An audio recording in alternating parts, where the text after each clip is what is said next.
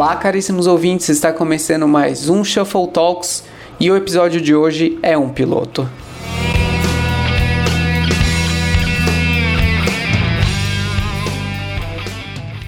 Então, o episódio de hoje ele é um piloto porque não tem a estrutura padrão dos programas passados, né? Então, não tem introdução do convidado, não tem o jogo de perguntas aleatório e não tem o top 10 de músicas do convidado. Na verdade, esse foi um assunto aberto, é um assunto que já estava na minha cabeça de, de discutir com alguém sobre isso, e eu pensei nada melhor do que discutir com o André, que é uma pessoa que eu considero que tem um conhecimento muito, muito vasto sobre música e ele poderia trazer um conteúdo muito legal ah, para vocês.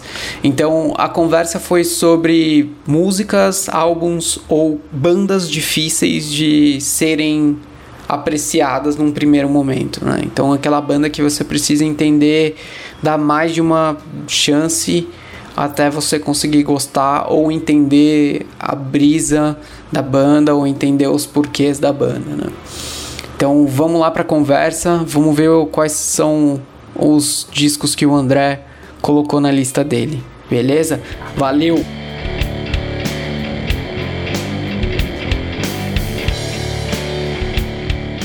Andrezão, seus 10 discos mais difíceis de serem ouvidos, cara. Eu lembro que no podcast a gente tava trocando uma ideia, você falou assim, puta, esse é um dos discos do Radiohead que ele é um pouco difícil de ser digerido, digamos assim. De você, você leva um tempo para você se acostumar com o som, enfim, é algo bem experimental e é disruptivo. Você Sim. teria uma lista de Todos top 10 assim. discos uh, que são bem difíceis de serem digeridos, mano? Porra, de cabeça, não. Deixa eu. Quer dizer, tem vários, né? Só que eu não vou conseguir te passar em ordem de. De. Não é, precisa ser o mais difícil para o menos difícil. Prioritário, assim. é. Não, não, não precisa ser prioritário, mas assim, pro Andrezão. Ah, eu provavelmente tem vários, porque eu tenho essa sensação com muitos. Mas uhum. quer ver, ó? Por exemplo, vou, já que você falou do Radiohead, eu vou, vou te falar um que eu acho que é bem isso. Por exemplo, eu acho que o, o Kid A, que é o que é um dos discos mais fodões assim da, da geração dele, não foi um disco fácil assim. Acho que demorou um tempo até eu eu sacar o eu começar a curtir de fato esse disco assim. Eu comecei a gostar an muito antes desse disco, muito antes. Foram alguns uhum. anos até que esse disco entrasse na lista de tipo ser o disco favorito, assim, sabe? Gotcha. É, e aí eu lembro que eu até comprei ele em vinil antes de vir, é, porque vale muito a pena. Qual que é o nome do álbum pena. Deles? Kid A, vou te mandar aqui, é um disco que saiu em 2000. Tem uma montanha, um desenho bonito na capa. Achei. É, Parece um Monte Fuji, assim, né, meu? É, é, é, muito louco. Tem uma música que chama National Anthem, que é, é hino nacional, né? E, e, ela começa com uma rádio sintonizando, assim, que é, é muito louco. Eu lembro de quando eles foram, foram pro Brasil fiz, fazer o show lá. E, e eles começaram o, essa música ao vivo com com a, a sintonia, o barulho de sintonia do rádio, mas pegando várias rádios do Brasil, assim. Foi muito legal. Uhum. E aí depois começa um riff de guitarra muito louco, assim. Muito louco. Cara, informações da Wikipedia aqui, mas é o quarto álbum da banda e segundo a parada aqui que tá escrita na Wikipedia, é considerado uma das obras-primas da banda, junto com é, o OK Computer. É. Então, o OK Computer é uma porta de entrada, eu acho, pro Radiohead. Porque uhum. tem as mais famosos, assim, sabe? Tirando, obviamente, o, a, a, fase rock alternativo raiz que eles tiveram do começo dos anos 90 lá com o, a, a, o Creep, né? A musiquinha do Pablo Honey, que é o primeiro disco deles. Eles meio que conseguiram evoluir um pouquinho mais pro The Bands. Aí no, do The Bands tem aquela música que ficou famosa por causa do comercial lá do, do garotinho com síndrome de Down, que é acho que é Fake Plastic Trees. Aí no OK Computer que os caras levaram para um nível acima, assim. E aí, é, depois do OK Computer veio o KDA, mas aí o KDA é tipo Parece que é uma evolução de uma banda que tá começando a explorar, uma banda que tá totalmente tranquila, sabe? Com o que tá fazendo, experimentando. É muito louco. E não é um disco fácil, eu não acho um disco fácil. Mas, por exemplo, o Radiohead tem vários outros. O, o, o, o outro disco que veio, acho que logo depois do Kid Day, o Amnesiac, é um disco bem, bem complicado, assim, é um, é um disco bem diferente. Foi daí que eles acho que se sentiram mais confortáveis para de fato, meio que, sei lá, se desprender.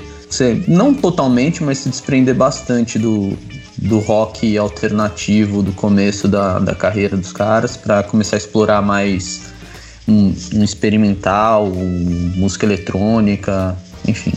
Mas é um, um, disco.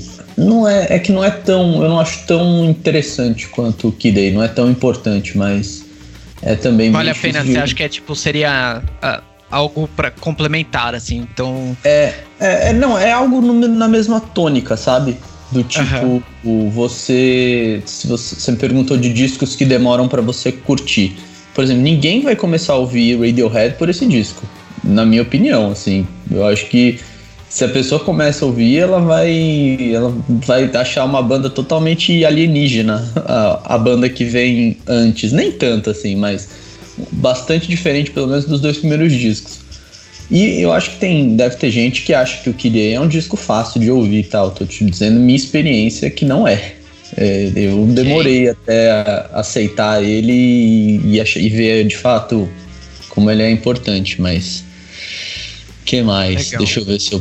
Tem uma, uma outra banda que eu acho que foi a banda que eu falei quando eu falei disso na, na nossa conversa. Aham. Uhum. Que é o Animal Collective. Não sei se, se você lembra. Ou se você. Eu vou escrever aqui para você saber. Lembro. Essa, Era. Essa é, eu lembro uma vez que a gente tava discutindo essa banda, se me falha a memória, foi essa. E eu falei, mano, parece uns sons de Você tá numa balada num castelo em Praga, assim, um negócio uhum. meio. É. LSD, assim, viagem, é. mas ao mesmo tempo introspectivo. É, Cara, é uma, eu curti o som, assim. É uma banda bem mais recente, né, do que Radiohead. Tipo, começou nos anos 2000 e tal. E o, a primeira, o primeiro disco que eu tive contato foi logo que lançou o disco de 2009 dos caras, que, que a capa é uma ilusão de ótica, chama Merryweather Post Pavilion. E aí esse disco aí mesmo é, é um disco que, assim, não é que ele, é, ele foi difícil de de gostar, porque eu acho que eu tava meio na onda dele, mas. Mas com o passar do tempo ele foi melhorando muito, sabe? De verdade, muito e muito. E eu, eu, até lembrei desse disco aqui esses dias que eu tava vendo. O que que era? Ah, foi hoje, eu acho. Eu tava vendo uma. Porque eu redescobri um fone de ouvido meu que tava na mala aqui. E aí eu fiquei ouvindo ele o dia inteiro hoje. E falei, caralho, é muito bom esse fone. Eu, eu realmente ouvi pouco ele, porque eu comprei ele quando, quando eu tava em Nova York em 2018, no final do ano. Aí eu comprei esse disco, esse, esse fone, aí nem usei tanto. E aí, tipo, eu falei, porra, quando eu tava lá em Paris, uma hora eu peguei ele na mala pra ouvir, só que daí ele não tava funcionando. Falei, nossa, eu não quero, eu vou postergar a decepção de, desse fone ter quebrado. Aí hoje eu fui, fui ver se ele de fato estava quebrado ou não e não estava, estava funcionando perfeitamente. ele é muito bom o fone, eu fiquei impressionado. Eu estava vendo uma relação lá de bons discos para testar é, em qualidade. Não, não, não, nem fones, mas bons discos para você ouvir com aquela qualidade que não perde nada. Quer dizer, perde um pouco, né? Uma compressão um pouco mais.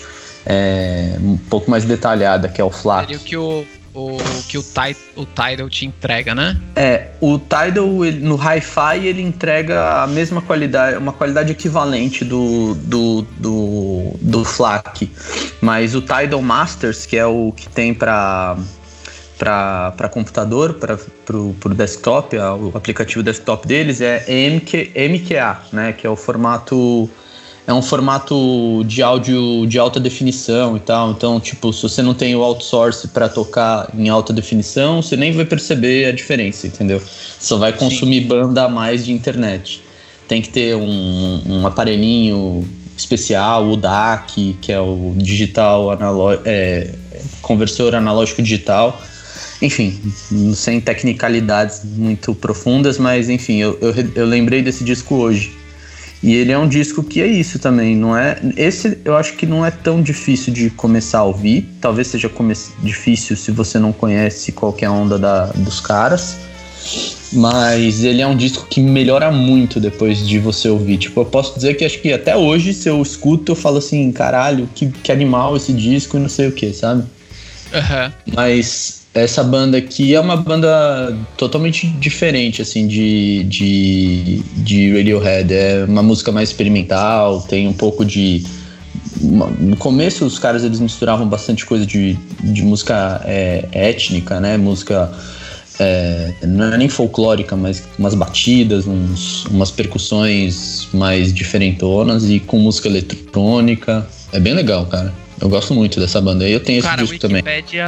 A Wikipedia descreve ele como gêneros. Eu nem sabia que esses gêneros existiam, que é new psicodelia, pop psicodélico, folk psicodélico, avant-garde é. e experimental. É, eu prefiro chamar, acho mais fácil chamar de experimental, porque é diferentão, porque é, de fato, sei lá, era mais. É, é, é, é engraçado que quando os caras começam a buscar ritmo e, e melodia e tal, parece que fica menos experimental, né? Mas é, eu acho que esse disco aí que eu falei é uma boa mistura dos dois. Tem bastante experimentação, tem uma, uma aura assim bonita o disco, assim, umas, umas. Não é melodia porque não é muito melódico mesmo, mas, mas tem uns sons bem legais, assim. Eu super recomendo. Legal. Próximo CD, Andrezão. a gente tá. Eu considerei, só pra vocês saberem a lista, eu considerei dois do Radiohead, o Kirei e o Am uhum. Amnesiac. Amnesiac. Uh, é. Amnesiac. O oitavo lugar ficou com esse do Animal Collective, então estamos indo pro nosso sétimo álbum. Uh, sétimo álbum. Eu tô, tô scrollando aqui o meu, o meu Spotify para saber o que, que eu posso que, que eu posso recomendar. É, uh, deixa eu ver. Um disco que era difícil e que aí você vai ouvindo e tal. Uh, é foda, eu, tô muito fechado a coisas novas recentemente, então pra, pra mim parece que é tudo muito normal de ouvir. É...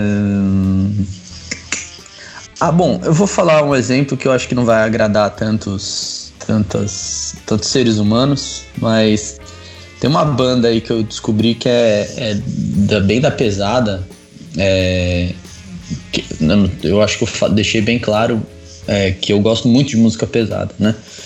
E, e, e, tem uma, um, uma cena aí de, de, de revival do, de death metal bem forte rolando. E aí tem uma banda que chama Blood Incantation, que é, é muito boa. Eu tinha ouvido um disco que os caras lançaram há um tempo atrás, que era meio que um EP, assim, eu não sei, tinha, tinha meio cara de um lançamento é, meio à parte, não era meio long play. E aí eles lançaram um disco ano passado que, que chamou muito a atenção da, da, da crítica do gênero e tal e que eu acabei começando a ouvir depois que eu já estava aqui. E aí, um negócio que de ouvir, né? É, de ouvir e depois reforçado pelo, pelo que você lê a respeito, é, dá, dá a entender por que, que o disco é, é meio que um revival, mas uma coisa meio reinventada. É, muita gente, e eu também tive essa percepção, é, pensa que esse disco aqui ele é meio. Bom, primeiro só um parênteses eu acho que death metal já não é um gênero muito simples, né, para você começar a gostar logo que você escuta, assim, para quem é não é sei lá, iniciado do gênero. Então. Ah, mas mesmo assim, quem gosta de metal, por exemplo, eu gosto de metal, mas. Mesmo quem gosta de metal. Thrash metal, o death metal, essa linha, eu já não consigo ah, mais perfeito. ouvir, assim, sabe? Eu fico isso. no Megadeth, no Metallica, no Anthrax, tipo, nessa linha. Mais do que isso, eu já não consigo. Então. É, aí que tá, né? É, o que acontece? O death metal surgiu bem da, de, de quando as bandas lá do, do, dos anos 80, da segunda metade dos anos 80, tipo Megadeth, começavam a fazer o trash, né? E o trash mais extremo, mais rápido, mais sujo e mais pesado. E aí começou a surgir o death, assim, com as com várias bandas proeminentes daquela época, inclusive a, uma banda chamada Death, que é na minha opinião, um grande marco lá do death metal do começo dos anos 90. Aí, esse disco é exatamente isso. Eles. Essa, o, o só uma, um outro parênteses da história dessa banda. O, o baixista, se eu não me engano, e vocalista que chama, chama Chuck Schuldiner, ele tipo, morreu e tal no final dos anos 90, ou no começo dos anos 2000, não sei. E aí, é, e a, mas a carreira da banda foi muito prolífica, assim, sabe? E eles realmente meio que deram um tom, assim, do que foi o death metal, sei lá, o que a galera considera death metal clássico, death metal raiz e tal. E esse disco dessa banda, na verdade, essa banda é, representa muito um resgate a isso, assim. Então, o death mesmo lá atrás tinha muito começava a misturar um pouco de progressivo com death metal e aí misturava também umas letras muito bem escritas e tal. E esses caras surgiram com um conceito meio intergaláctico e tal, e aí eles dão uma viajada, assim. Esse disco do ano passado chama Hidden History of the Human, Human Race. Então, ele meio que, que conta uma, uma história ao longo das. São quatro faixas só, e tipo, a última faixa tem 18 minutos.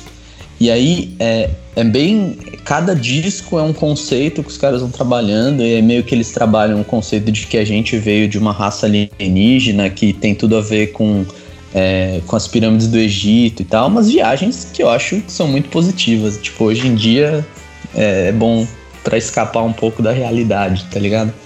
Com certeza. Mas é, o CD, é um... esse CD tem, foi o que você falou, tem 4 minutos e 36 minutos, assim, é um CD... Quatro, é 4 músicas e 36 minutos, exato. Super tapa na cara, deve ser esse CD, ainda não conheço a banda, cara, mas assim, vou dar uma três, chance. As três primeiras faixas são bem tapa na cara, a, a, última faixa, ela é bem viajadona, assim, ela é bem tapa na cara também, mas mostra um pouco o que, que a banda explora do ponto de vista conceitual, assim, sabe? Então, é, tem uma parte calminha, é, é muito parecido com Death, assim, tem uma parte que é instrumental, tem uma parte é, de, eles aqui misturam, eles têm teclado na, na, música, o Death não usava teclado, então eu acho que é uma boa, é um bom resgate assim do que do que era o, o bom death metal. E assim eu não ouvia death metal há muito tempo. Quando eu falei que eu gosto de ouvir umas paradas pesadas, eu tenho ouvido muito mais umas paradas que não são necessariamente de estourar a caixa de som, mas que são, sei lá, mais filosóficas, mais experimentais, mais artísticas, conceituais e tal. Que entra um pouco mais na seara do, de black metal, pós-black metal e tal. Mas esses caras aqui me fizeram voltar a ouvir a parada, inclusive outras paradas mais pesadas também, que eu não lembrava que tinham rolado aí é, nesses últimos anos que eu fiquei sem ouvir, mas que vale a pena, vale a pena. Legal. Boa indicação, Andrezão. É. Sexto álbum, né? Bom, essa, essa banda é muito interessante de eu falar, porque é, eu até. Eu acho, eu não sei se eu. Eu acho que eu falei deles no, no primeiro. na outra conversa, mas tem uma, um, uma, uma banda que chama Sun. É, eu vou até copiar aqui para você, para você saber, porque ela fala de um jeito. Ela escreve de um jeito todo diferentão. Assim. E aí o que acontece? Esses caras, sim, são. Eles bem trabalham uma fronteira de noise, assim Aí aqui a gente tá falando de, de discos que são realmente difíceis de ouvir e que continuam difíceis de ouvir para toda a vida deles, assim. Então, é, eu conheci, eu acho que eu, a primeira vez que eu ouvi falar desse, desses caras, sei lá, faz 2005, 2006. É, e na época eles tinham dois discos, ou um disco só lançado, se eu, se eu não me engano. E era um disco, assim, que você ouvia e falava, assim, caralho, o que, que eu tô ouvindo, velho? Porque basicamente é um, é, os discos são, assim, três, quatro faixas, é, músicas de mais de 10 minutos, 12, 13 minutos, e aí, tipo, só guitarra distorcida, barulheira, não tem nenhum, é, nenhum ritmo, nenhuma melodia, nenhuma harmonia. Algumas músicas até o acaso lá da, das guitarras distorcidas acaba gerando alguma melodia, né? Mas esses caras, eles são. Eles têm uma onda bem difícil assim de, de entrar. Mas eu acho que dependendo do humor, dependendo do, do ambiente, vale muito a pena. E aí, tipo, o disco que eles lançaram também mais recentemente, na verdade foi. Eles lançaram dois discos o ano, o ano passado. É meio que tá uma bom. continuação do outro. E teve um, um que eu achei que eu ouvi mais até então, que chama Life Metal que é, cara, um disco, assim, bem complicado de ouvir. Então são quatro faixas, a, a que tem menor duração tem 11 minutos e a que tem maior duração tem 25. Então você consegue entender que os caras eles são, mas isso eu, eu gosto muito dessa desse tipo de artista que é absolutamente comprometido, né, com com o conceito que ele, que ele quer que ele quer levar adiante, assim. Eu acho muito foda. E eles fazem isso, eles entraram mais de cabeça, assim. Eu lembro que o, o primeiro disco que eu ouvi deles não era tão. É, não sei, mas eu acho que para quem não, não é brifado e vai ouvir essa banda, assim, que eu acho que faz parte também você ir atrás para pesquisar um pouco antes de, de tentar ouvir um negócio tão diferente. É, é um disco maçante, assim, né? Porque não muda. É, se você depois ouvir aí na sua casa, você vai ver. E outra, é, é muito barulhento, assim. Então, é e, e tava lendo uma resenha, né, antes de, de ir ou não ao show. E aí os caras falam assim que se você vai para esse show sem saber nada, você não consegue ficar até o final. Porque basicamente o, são, são dois, duas ou três guitarras, e aí o show com o som no talo, no talo, e aí dizem que você não consegue enxergar nada do palco, porque os caras mandam uma fumaceira e aí fica só tipo um jogo de luzes. Eles tocam com umas capas assim na cabeça, então é mais uma vez o cara, os caras levam muito a sério o conceito do, do som deles, né? E é isso, é uma música que você meio que não vai pra, pra ouvir, assim, você vai meio que pra sentir toda a onda, assim, do show e tal. E, e especialmente pra essa banda, eu, imagino que deva ser uma, uma coisa diferente ouvir no show e ouvir depois em casa, assim. Mas, sei lá, como o próprio cara que resenhou esse show que eu li disse, não é muito para principiantes, assim, então Sim. Mas eu acho parece que... que eles estão num ritual, assim, cara. Eles Exato. aquelas é. capas pretas e fumaças, assim. Eles são é. bem. Eles mas entregam eles... experiência completa, assim. Exato, mas assim. É, eu acho que hoje em dia a gente vê na música, a gente consegue. As pessoas se enganam, assim, quando elas pensam que é só a estética e não tem nada por trás disso, sabe? Porque tem muita banda que apela para isso. Né? E outra, esses caras não são heavy metal, assim, eu acho que eles conseguiram dar um ou vários passos além, né, de um... Eles nunca foram heavy metal, eles sempre se, se denominaram e fizeram disso como uma banda experimental, que é isso, é uma banda... É, eu vou usar um adjetivo aqui complicado, mas é um negócio meio sinestésico, assim, sabe? É só sensação, assim. É, não, você não precisa entender nada, você só precisa sentir o, a música e, e, sei lá, e ver qual, que, que aquilo faz com você, sabe? Porque realmente é um, são caras muito comprometidos, mas assim, longe de ser um negócio que, puta, que da hora cheguei em casa, tiro o sapato, vou botar o fone e vou ouvir isso, né? Tem que estar tá bem no espírito pra ouvir um negócio desse. Sim, Mas uma é, das classificações de gênero da, da Wikipedia tá como Dark Ambient. Tipo, é, é umas, é. Assim, mano. É, Dark Ambient é um, é um gênero, assim, né, dentro da música. Mas eu, eu, assim, eu acho que talvez eles tenham se apegado muito a isso, porque eu me lembro que quando eu comecei a ouvir essa banda, ela surgiu no meio de umas bandas de drone, assim, de, de de, de Doom Metal, assim, sabe? Porque eu não sei se você sabe, mas tipo, Doom Metal é o, o metal mais atmosférico e tal, mais pesadão, não necessariamente rápido e, pelo contrário, ele é bem devagarzão, arrastado, assim, sabe? Sim. E aí eu lembro que quando, eu não sei se é a minha impressão, hoje em dia, depois de, sei lá, 15 anos, da primeira vez que eu ouvi, mas é. Mas, sei lá, me parecia que eles surgiam meio que lá atrás, no meio de um monte de banda de heavy metal e de, e de, e desse metal bem atmosférico, que é um gênero também, né? É, mas não necessariamente é uma, é uma música rápida, agressiva e tal. É, eu acho que tem um, uma agressividade a ser explorada, mas eu acho que é, acima de tudo, o que eles conseguiram depois de 15 anos chegar é um, um som absolutamente conceitual, assim, é, é muito cabeça, assim, muito, muito interessante. É, tipo, eu não sei se eu, se eu comentei isso com você, mas é, é sabe música que você ouve para meio que se provocar, sabe? Uhum. tipo, o que, que eu acho disso, sabe? Para saber que, qual, qual é o seu limite para alguma coisa. Eu acho que é o tipo de, de disco que você vai atrás para sacar. O que, que é o seu limite para esse tipo de música. Tem gente que vai ouvir, vai achar uma bosta, provavelmente sei lá, 80%, nem 80%, sei lá, se chegar na rua e botar no fone pra pessoa ouvir, 95% vai achar uma bosta, não vai achar nem um pouco interessante. Mas eu acho que vale a pena.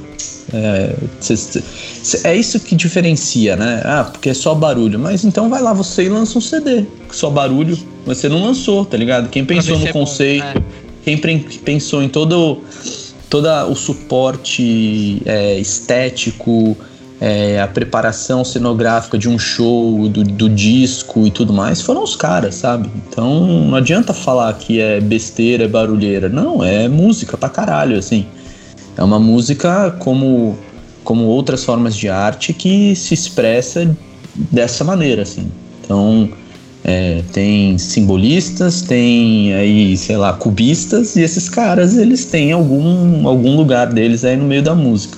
Então, mas sem dúvida é uma das bandas mais difíceis para você ouvir e depois acabar curtindo, assim. É, eu acho que passa também por você uhum. pesquisar o que, que é a, a, cena que os caras estão, tá ligado? Eles não estão sozinhos nessa, tem outros, outras bandas de noise, de, é, de, de drone e tal, é, que, que, que também são como eles é, bem comprometidas com essa barulheira aí, mas enfim, eu acho que é super interessante de conhecer. Legal. Vamos pro. Ah, então, esse aqui ficou sendo o sexto disco. Só para quem. Já o sexto? Já. É que eu, tô, eu comecei do décimo até o primeiro, né? Eu fiz a ordem ah, tá contrária. Bom. Então, só para quem quer saber como, como é a grafia do negócio, se escreve Sun S-U-N-N, aí eles têm a grafia de zero e três parênteses ah, é, pro lado. Eu não, eu não, sei se é zero ou se é um O, cara. Eu nunca sei de cabeça isso. Eu acho que é um O. É O, é O, não é, é zero. Boa sorte aí pra quem se aventurar. e o CD que o André tava falando era. É o Life Metal. Life Metal de 2019. Isso. Você vê que. CDs todo... recentes, hein? Os seus então, dois últimos foram recentes. Exato, porque eu acho que foram as únicas coisas que eu tenho, tenho dado meu tempo para ouvir, assim, são essas paradas, assim, mais provocadoras. Justo, boas recomendações. Vamos lá. Mas eu tô indo um pouco mais pra frente aqui, deixa eu ver.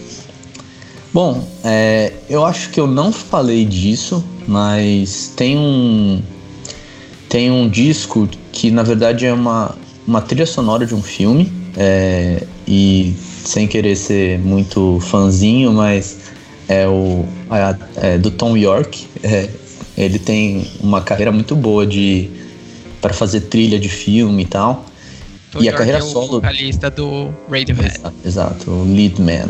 É, e aí ele fez um disco, cara, para um filme chamado Suspiria, que foi um remake de um filme da década de 70 do do, do que é um, um dos clássicos do cinema italiano de filme de terror e tal que por coincidência é, é um dos meus filmes favoritos assim que eu gosto pra caralho e quando eu vi que ia ter o remake do filme, eu fiquei, tipo, muito resistente, assim. Porque, sabe quando tem um filme que você não vai. Não tem que ficar inventando de refazer o filme é, e ficar cagando inovação e tecnologia e tal. Porque o filme, ele faz parte de uma. O antigo, né? Ele faz parte de uma, de uma onda de filmes do cinema italiano chamava Diallo, que é. São filmes de terror, mas são filmes de terror muito é, muito trabalhados assim do ponto de vista da direção e tal. É, o diretor é o Dario Argento, ele tem tantos outros filmes é, muito muito semelhantes, mas eu acho que Suspiria é uma é um sem, sem dúvida assim é um, é um negócio bem diferente porque é tipo um filme de terror que tem é bem é, assim sendo bem sincero do ponto de vista atual do ponto de vista de atuação é um filme é, de baixo orçamento é um filme meio toscão assim mas ele é muito bonito de ver assim sabe todo coloridão tem uma estética que eu acho que é o que marca muito esse filme é, e a temática que eu acho que é muito interessante de paganismo, de bruxaria e tal, que eu sempre gostei muito. Uhum. E aí tudo isso para falar que teve o filme que saiu, se eu não me engano, em 2017 ou 2018, é, que foi a, a, o remake, que é daquele do mesmo diretor daquele filme que concorreu ao, ao Oscar, o Call Me by Your Name, que é o Luca Guadagnino, se eu não me engano, eu acho que é o assim que fala o nome do cara, eu tô vendo aqui no disco. E a trilha sonora, cara, a trilha sonora, vou te mandar o link aqui para você ver. A trilha sonora do, do Tom York para esse filme, ela entra um pouco nessa categoria de é, talvez a herança Radiohead, né? Mas entra na categoria de tipo a primeira escutada aqui no disco não é uma coisa que que nossa, que maravilhoso, não sei o quê, mas Tipo, depois de um tempo, acho que teve um momento, sei lá, em 2018 ou 2019, que, assim, é, toda hora que eu pegava pra ouvir, que eu não sabia o que eu queria ouvir, eu ouvia esse disco, porque ele tem umas, umas composições muito bonitas, umas melodias, umas é bem calminha, assim, a trilha sonora. O filme é de terror, mas a trilha sonora é bem calminha. E, inclusive, o, o filme novo, contrariando a minha expectativa, é fudido. É muito bom. Muito bom mesmo. Eu não, eu não acho que é comparável com o antigo, mas é muito bom.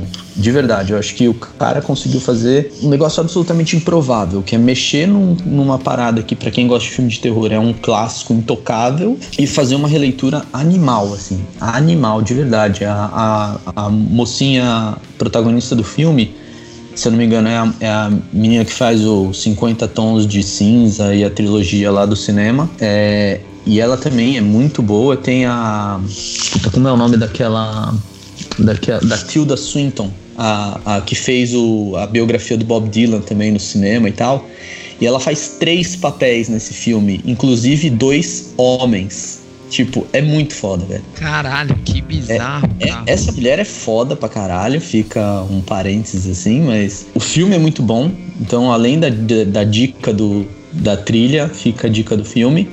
Mas é uma trilha de filme, então eu sei lá, eu nunca fui muito envolvido até então. E aí depois de um tempo eu comecei a curtir pra caralho, ir atrás de umas trilhas de filme e tal, escutar umas. E essa daqui é uma que é uma música instrumental, basicamente, não tem, não tem vocal, até onde eu bem me, me recordo. São dois discos, na verdade, né? O, a trilha completa. Eu queria muito ter comprado esse daqui em, em vinil, não consegui, é, mas eu acho que tem ainda para vender, porque é um lançamento, é um lançamento relativamente recente. E, cara, muito bom, assim. Tem a, a trilha do. Eu, eu, eu acho que o grande trunfo da trilha e do do filme novo é que eles souberam explorar muito bem essa o, a parte que eu acho que era muito muito bacana, mas que ficou latente só no final do filme antigo, que é essa onda do obscurantismo, do, da bruxaria e tal. É.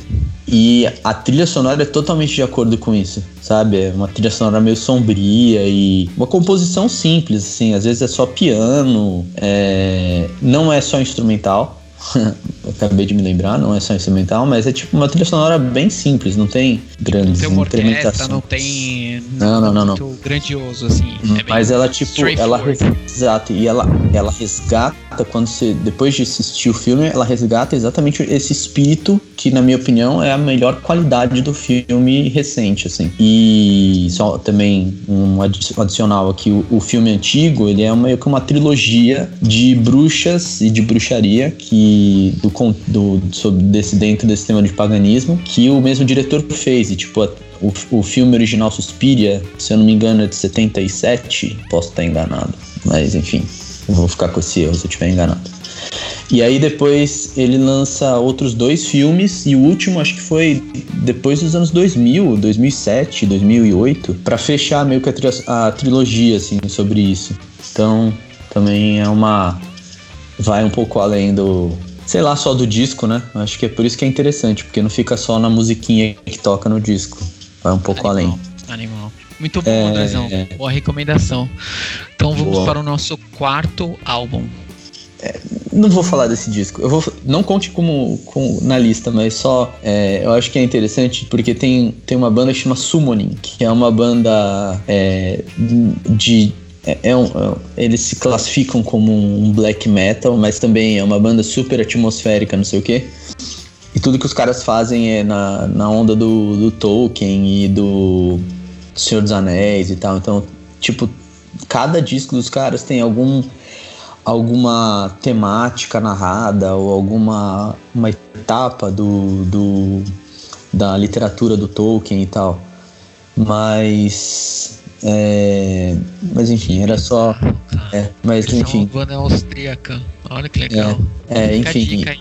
É, mas eu não, não acho que. Eu, eu, eu, recomendo muito assim a banda, de verdade. Vale a pena conhecer, mas eles não são uma parada assim, nossa, maravilhoso, vai atrás e tal. Ó, tem uma parada aqui que eu acho que. É, eu confesso que eu não acho das coisas mais, mais simples de ouvir. E até, eu acho que até hoje eu não consegui muito entrar de cabeça, mas sempre que eu escuto eu dou uma eu dou uma chance, mas acredite se quiser, eu acabei de falar da, da Tilda Swinton, né, falando do, do Bob Dylan, uhum. mas é, eu confesso que eu acho meio, meio difícil de entrar na onda do, do Bob Dylan, sabe? Eu é, eu acho Fala. ele um artista difícil, assim, cara. Eu não... É, eu, eu, gosto, eu gosto das coisas que eu escuto, mas eu vou com muita moderação. Então, tipo, vira e mexe eu pego um disco e volto a ouvir alguma coisa que eu já não, ainda não conhecia do disco. E aí eu tô falando especificamente, por exemplo, do daquele Blonde on Blonde, que é aquela, aquela capa que é ele, uma foto desfocadinha, cabelo bagunçado.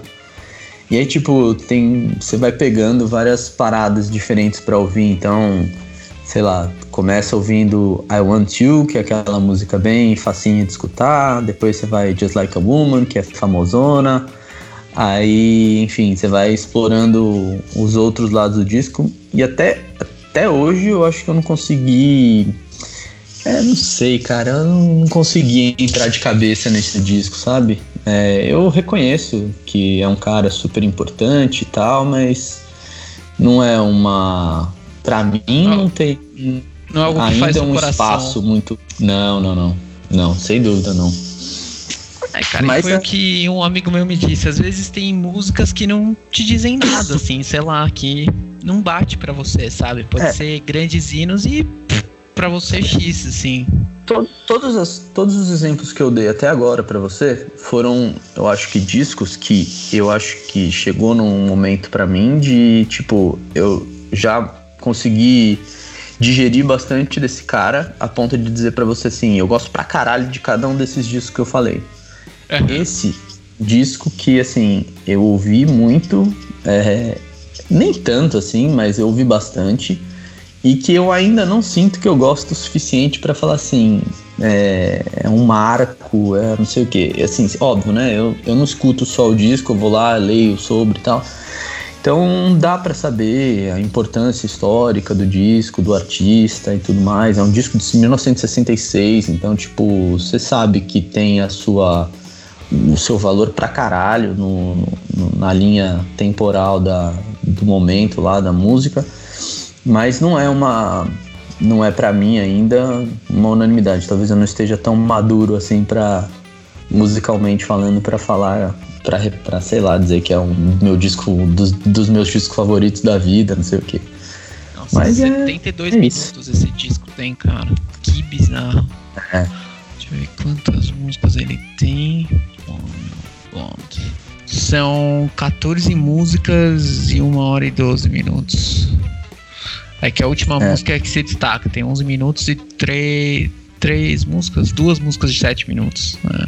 Exato. Dylan sendo Dylan, né? Aquele início do, do prog, assim, galera experimentando músicas mais Folkzão. longas. Folkzão. Aí os que se destacavam mais iam para esse lado mais diferentão, bem no, no, no meio do furacão do, do, surgimento do progressivo na Inglaterra, nos Estados Unidos, no, aí tem depois a cena na Itália, enfim, Alemanha, mas de fato é, é, uma, é uma parada que ainda não, não desceu. Justo. Boa indicação. Vamos lá pro seu terceiro disco, então, Andrezão.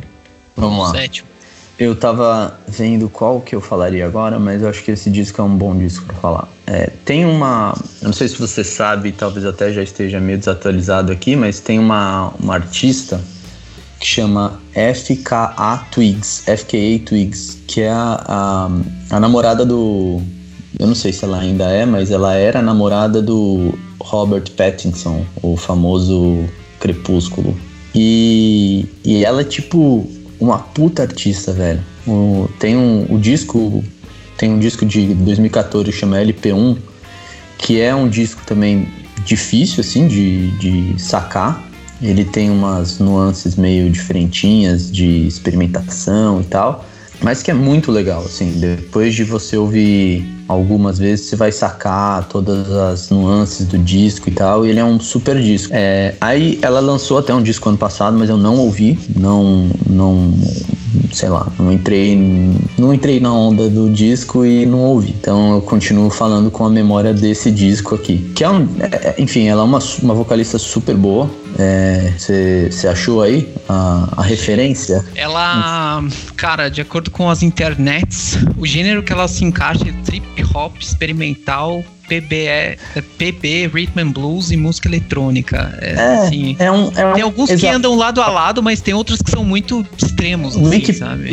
Tenta descrever todas as nuances e ele acaba complicando, assim, mas na verdade, tipo, imagina, imagina um, um R&B mais diferentão, que tem algumas paradinhas experimentais, com alguma coisa de música eletrônica e tal, mas e, em primeiro plano é sempre assim um vocal muito, muito limpo, muito tranquilo da parte dela. Então é um disco para ouvir relaxando mesmo, não é um disco agitado nem nada, é um disco de domingo à tarde. Seria um indie rhythm and blues, assim. Você acha que essa seria a melhor classificação de gênero para ela? Não, eu, eu, acho que o melhor é, é um R&B um, sei lá, um pós-R&B, se for para falar. R&B alternativo ou hipster R&B? É, não, não, nada de hipster, nada de indie. Ela já foi lançada por uma gravadora grande, eu acho, no, no começo, mas é, é, ela lançou na Young Turks lá, que é uma dentro da cena independente, é uma das grandes aí. E aí, tipo, o, o, mas o disco é, é, é um disco tranquilão, assim, é pra ouvir, relaxar, pode ouvir na caixa de som, tranquilo, não vai fazer barulho, não vai estourar a caixa de som, é legal. E foi o primeiro, não foi o primeiro dela, né? Ou foi o Foi, foi, dela? foi sim, foi. Esse que eu falei foi o primeiro. O EP1. É, LP1. LP1? Uhum. LP1, achei. Foi de 2014 o LP1. Ela começou em 2012. Exato. Bom nome para um álbum, by the way. É. Vamos lá. Próximo, Andrezão. Segundo álbum. Eu vou falar. Tem um, um, certo conjunto aí que eu, que eu admiro muito, mas que, que provavelmente você vai lembrar, mas é Fleetwood Mac. E aí Glorioso. os caras, porra, tem décadas de carreira, os caras têm muitos, muitos, muitos discos. E, e tem, assim, tem discos que você fica anos assim descobrindo, sabe? É. Eu acho que, óbvio, né? Tirando os grandes hits de, de sucessos e, e, trilhas e tudo mais que eles fazem, tipo Rumors e tal, que você, você escuta, sei lá, quatro vezes. É, é, é, aquele disco que é tão bizarro, mas não é desse disco que eu vou falar. Como uma banda que tem muitos e muitos discos, muitos e muitos nuances a serem exploradas. É, do ponto de vista é, sônico, sei lá.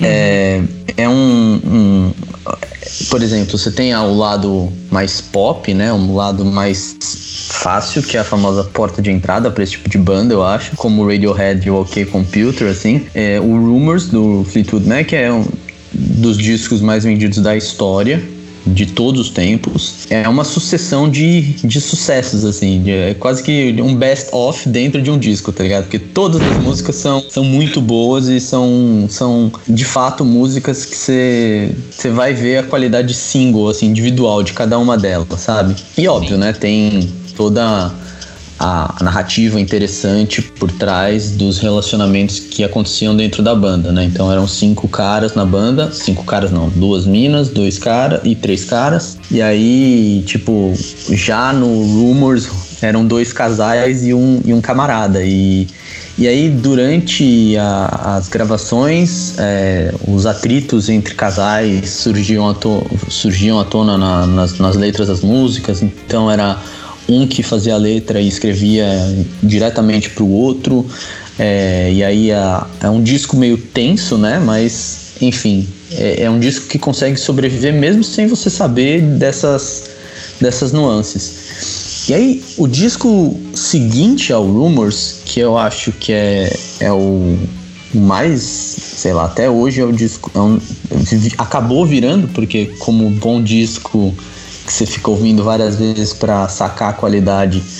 É, é um disco que até hoje eu, eu, sei lá, eu me sinto explorando ele e acho que por muito tempo vai ser assim, que é o Tusk, que é o disco que veio depois do Rumors. Então, só o que eu sei de contexto assim do disco é os caras tiveram um puta sucesso, né? Na época, sucesso comercial com Rumors, ganharam muita grana é, e assim, o Rumors não, não, é nem o primeiro disco do Fleetwood Mac, na verdade é o segundo disco de uma fase do Fleetwood Mac. Antes disso, os caras já tinham lançado tipo oito discos, sei lá, uma caralhada de discos. Cara, a hora que você olha a discografia do Fleetwood Mac, tipo, os caras lançavam pelo menos dois álbuns por ano. Então os caras lançaram, tipo, desde é, 68 até 82. Não, até. Exato até 77, tipo, dois discos, dois discos por ano, assim, cara. Foi é. bizarro, bizarro. Então, Haja criatividade, mas cara. São, é. Mas, são, mas são, são fases absolutamente diferentes, é o que eu falei.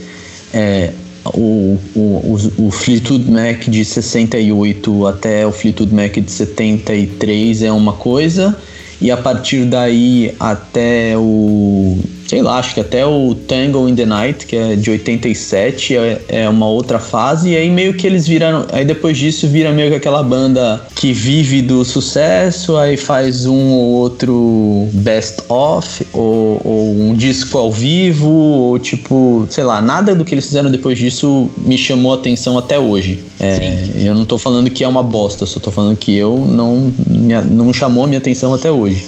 O grande ápice deles, né, então dessa segunda segunda fase deles é, foi o Rumors. E, e aí eles ganharam tanto dinheiro com esse disco que, tipo, eles no meio da loucura de drogas e, e, e experimentação musical do, do, final da década de 70 e tal, é, eles resolveram que eles iam fazer um puta projeto que era o Tusk, né? E aí é um disco, foi acho que um dos primeiros, se não o primeiro disco a custar mais de um milhão de dólares na produção na época.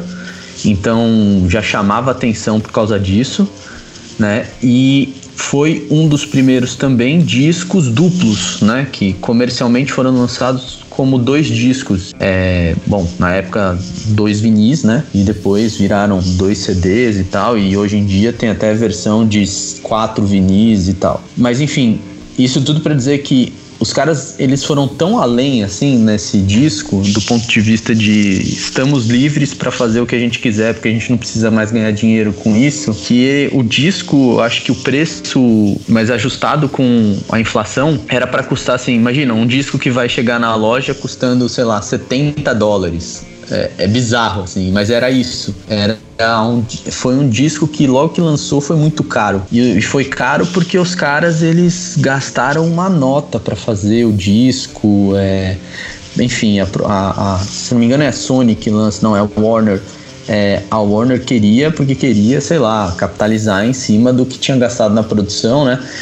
E, inclusive, eu acho que tem algumas, algumas conversas do, da gravação do disco. Um documentário que, o, se eu não me engano, o Dave Grohl é, é que produz o documentário e que conduz a, a, a, narrativa do documentário, mas é sobre o estúdio que foi gravado o Tusk, né? E aí, cara, é assim pensa num disco que é absolutamente bipolar, assim. É, é, cê, uma hora você tem uma música calminha e triste e mó bonita, e de repente vem uma música que é só gritaria e barulheira e bateria fora de ritmo. Aí tem uma outra música que parece que é meio já pop. Aí tem uma outra música que tem uma barulheira de guitarra que não sei o que e tal. E aí vem outra música calminha. E é muito louco, porque meio que é, o, é um disco que foi tão bem construído, mesmo ele tendo dois, dois discos, né? Sendo, sendo um disco duplo, que ele foi tão bem desconstruído que eu acho que essa, esse caráter bipolar dele assim é totalmente importante para você entender o que, que acontecia com a banda na época que o disco foi lançado. E, e os temas que a banda trata, né, do, no, em cada uma das letras do disco. E também que todo mundo da banda era letrista, era compositor, é, cada um com a sua loucura, cada um com o seu background, né? E enfim, tem umas histórias que eu acho que até desse documentário que eu citei, o Lindsay Chamado uh, o documentário do Dave Grohl é Sound City. Isso, esse mesmo. Esse mesmo. Que é, é, o nome do estúdio, Sound City Studios, que Sound é City, exato. É, ah, o CD. Exato. E aí o, o, o, tem as histórias do Lindsey Buckingham que ele não conseguia a, o som da guitarra dele como ele queria, então tipo tem música que ele gravou a guitarra no banheiro, tem música que ele gravou deitado com a guitarra no chão, assim, sabe, de barriga para cima tocando guitarra, porque era o jeito que ele queria que saísse a o som da guitarra no disco e tal. E é muito louco, cara. Todos o. também um parênteses, todos os caras do, do Fleetwood Mac tiveram boas carreiras solo depois, inclusive Lindsey Buckingham, um pouco mais pop cada um assim, mas acho que, acho que juntos fizeram, na minha opinião, isso daqui é tipo aquele, aquela, aquela obra-prima assim da banda que você vai devagarzinho assim trabalhando, sabe? E não foi e não se repetiu, na minha opinião, até nos discos seguintes, tipo o, tem dois discos seguintes, o, o, Mirage e o Tango in the Night, que são discos que são muito bem conhecidos é, e elogiados pelo nível de produção, a qualidade da produção, né? De tipo, por exemplo, como eu comecei falando de, de músicas boas para testar fone de ouvido, são dois discos que têm várias músicas boas para boas para testar fone de ouvido, mas não tem a mesma qualidade, sei lá, de conteúdo, só técnica. Uhum. É Muito bom, boa indicação. Agora a última indicação, Andrezão, né? A décima indicação, ou a primeira da lista aqui. Não pode ser. Pode ser, Andrezão. Você já fez boas indicações. Isso aqui, essa lista, a galera vai levar um ano pra digerir tudo isso. Quanto tempo você levou pra digerir tudo isso aqui, Andrezão? Uhum. No mínimo uns 5 anos, por baixo. Cara, tem, como eu disse, tem alguns que eu até hoje não digeri, então. Exato. Boa sorte aí pra quem quiser começar agora, mas. É... Mas é isso, mano. É... Bom, vamos lá então. É... Falar de uma. De um outro carinha, de, de outros carinhas aqui que eu também comecei a explorar mais agora, mas tem uma, um, um, conjunto do começo do, dos anos 80, final dos anos 70 e tal, quando começaram a surgir os primeiros pós-punk góticos e tal, que acho que bastante gente deve conhecer, que chama Bauhaus. Conhece? Não. Não? É, Não. Enfim, foi imagina, naquela época que começaram, a galera vai lá em 77, tem o pico do punk, Aí os caras começam a encher o saco da estética do punk sujão o tempo inteiro, aquele negócio meio mal produzido, e a galera começa a explorar o, o alguma coisa a mais na, sonori, na sonoridade, né? E, e aí começou a surgir as bandas góticas, né, dos anos 80, é, que inclusive é, meio que eu não sei, eu, eu, eu vejo bastante punk na, nas músicas, mas pelo. Não sei, talvez pelo, pelo lifestyle da galera e tal, mas. É, dentro da música deles e a, a, a, a sonoridade do, da música, dá pra ver, na minha leitura, que é uma evolução, sabe? É alguma coisa que foi além. Então, foi muito louco, porque como Bauhaus sempre foi uma banda que, assim, pairou na minha cabeça, é tipo, pô, uma banda cabeça, não sei o que, aquele gótico bem cabeça e tal, né? E eu sempre já, tenti, já tinha tentado antes sacar o, o disco, do, algum disco dos caras, porque assim, quando você começa a frequentar aquelas, aquelas baladinhas alternativas, aqueles lugares mais estranhinhos de São Paulo que são maravilhosos, né? É, tem. Você ouve, assim, uma outra música, principalmente a música mais conhecida dos caras, que, é, que chama Bela Lugosi's Dead. Bela Lugosi era o, o ator que fazia o Drácula antigo, né? entre outros filmes de terror, assim. Então, ele, eles têm essa música, e essa música era o maior clássico de baladinha gótica, assim. Mas, óbvio que é muito além dessa música, né? Uma puta banda, como tantas outras bandas animais da mesma época que eu também tô descobrindo agora. Mas aí, não é nem tanto descobrindo o disco, mas descobrindo a banda. E especificamente do Bauhaus, é, eu acho que tem o, o disco deles chama The Sky's Gone Out, que é de 82. Que eu não sei ah. se é o disco que tem a, a música mais famosa, não, não é. Mas é um disco que eu tenho, sei lá, tenho colocado para ouvir bastante, assim, para sacar o, o, o, lado muito bom deles, né? Que não necessariamente é o lado que tocava na baladinha. Então, por exemplo, tem uma música que é muito boa que chama All We Ever Wanted Was Everything, que é uma música calminha, mas que tipo mostra uma, uma grande, uma puta competência, na verdade, do, do, do, do frontman aí do Bauhaus, que é o Peter Murphy, que ele era um puta letrista, assim, ele ainda é, ele ainda tá vivo. É, inclusive ele tem uma carreira solo muito legal. E aí quando eu comecei a explorar um pouquinho também da carreira solo dele, é, eu lembrei de um show que teve. Ah, porra, já deve fazer uns 10 anos já em São Paulo. Naquela. No Via Funchal, se eu não me engano. Que foi um show que o Peter Murphy foi. Foi. Foi tocar lá e tal. E que, tipo, na época eu já sabia o que, era Bauhaus, já sabia o que era o Peter Murphy, mas eu, tipo, falei, pô, da hora, né? Será que eu vou pro show para conhecer os caras? Ou se eu. Ou primeiro eu tenho que fazer minha lição de casa para ir sacar, porque eu sei que não é uma, uma coisa muito óbvia. Mas no final das contas, eu depois eu ouvi bastante da carreira do Peter Murphy, do, do lado solo dele, eu vi que, tipo, ele tem um approach mais, mais palatável, assim, de de você escutar a música dele e, e, e não necessariamente se preparar para isso. Tem até umas que são meio popzinhas, assim, mas sempre com essa, essa estética bonita do, do gótico. E esse disco do Bauhaus é de 1982 e é um disco que também é um disco que precisa ser devagarzinho e tal, digerido e e também, né, não é uma música que você não é pesado, né? Para quem sabe como era o gótico dessa época, imagina um, um The Cure mais, mais, sei lá, mais conceitual, não necessariamente melhor, porque The Cure, é, se não a minha banda favorita, é uma das minhas bandas favoritas. É, e também tem até os seus discos que eram, que eram mais difíceis de você gostar do começo da carreira, mas nenhum deles eu acho que entra nessa lista. E eu acho que Bauhaus, por exemplo, é uma banda que para mim foi mais difícil de, de gostar do que The Cure, bem mais. Então, esse último disco aí da minha lista é o The Sky's Gone Out do Bauhaus. Boa indicação, Andrezão. Boa indicação. Eu acho que, cara, a lista tá bem completa passa por vários gêneros, várias épocas e, cara, pelo menos uma viagem aí de uns 50 anos para trás pra galera começar a se é. divertir, assim. Cara, e essa semana fez 50. Essa semana ou semana passada fez 50 anos do primeiro disco do Black Sabbath, velho. Eu vi essa matéria. Você viu, né? E é, é Cara, parece que foi ontem, assim. É, eu, eu só uma, uma rápida uma rápida lembrança assim eu lembro quando eu saquei pela primeira vez Ozzy Osbourne, assim, foi muito louco. Eu fui.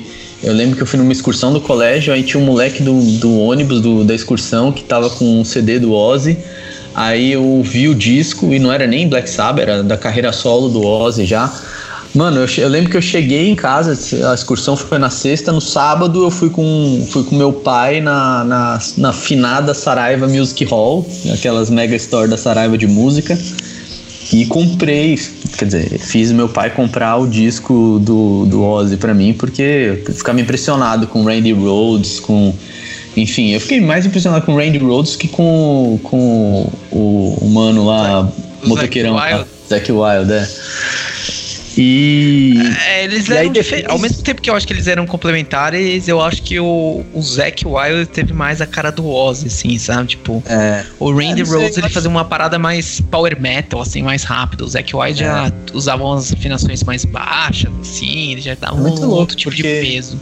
Exato, eu penso muito nisso, eu associo o, o, o Zack muito mais à carreira solo do Ozzy e o Randy Rhodes muito mais ao que o Black Sabbath tocava, sabe? Hum, então, difícil, cara. Difícil. É. Pra mim tem. Eles são bem separados. O Ozzy, pra mim, eu acho que ele. Quando ele fez a carreira solo com Randy Rhodes, ele foi pra um lado mais power metal, assim, uma coisa mais rápida, uns leaks mais fritações, assim, sabe? Principalmente é. com Crazy Train, assim. Exato. Enfim. É, eu, eu pra mim, é, Zack Wild e Ozzy Osbourne tem muito cara de assim, segunda metade de anos 80, começo dos anos 90, sabe? É isso. E é quando isso. eu fui, quando eu fui ao show do Ozzy, é, foi o Zack Wild que tocou com ele, né? Então é, foi é, o show do Palestra Itália em 2008, 2007, sei lá. É, mas é isso, mano. E aí eu lembro que eu comprei depois só que eu fui entrar na onda de Black Sabbath. E aí eu lembro que eu comprei o Paranoid uma vez que eu fui pro Rio de Janeiro. E eu não sei, eu entrei na pilha do, de comprar o Paranoid, o disco, né? E aí eu achei numa loja de CD mó cara, num shopping mó, sei lá, no Rio de Janeiro. E aí depois eu lembro que de Natal eu me dei de presente, acho que uns três discos do, do Black Sabbath, assim, de uma vez, sabe? Quando você ganha dinheiro de Natal, você vai lá e torra. Eu torrava com disco. Justo, bom investimento. Comprei, comprei o Masters of Reality, e mais dois, eu acho, inclusive um que era o Reunion, que era uma compilação lá que eles tinham lançado quando eles voltaram, né, a fazer show juntos. Isso no meio já dos anos 90. É, é, 98 é, foi? É, 2000. Exato, por aí, sei lá, acho que começo dos anos 2000. Que eu já tinha Discman, né? Então já não era tão, tão novo. Animal. Bom, Andrezão, é isso, obrigado pela, pela aula. Boas indicações aí, cara. Sem aula, mano, sem palestrinha. Que... Não, espero que a galera goste dessas recomendações, porque eu vou fazer também. a minha Foi... lição de casa, porque tem coisa Foi... muito legal aqui. Foi puta bate pronto. Eu não, não, da outra vez que a gente falou, eu, eu, eu já sabia que ia ter a pergunta do top 10, então obviamente eu me preparei, porque eu jamais entraria por uma pergunta dessa despreparado para responder, que eu ia me torturar. É, mas. Enfim, essa aqui foi eu... surpresa mesmo. Eu liguei no Skype do Zé. E, cara, Exato. vou Não, não tava sabendo. E não. fui aqui tentando sacar na minha coleção aqui do, do computador. E ficou muito bom. Legal, Valeu. Andrezão. Obrigado pelo bate-papo, cara. Obrigado pelo tempo aí. E Falou, quem sabe viram mais bate-papos desse, hein? Com certeza.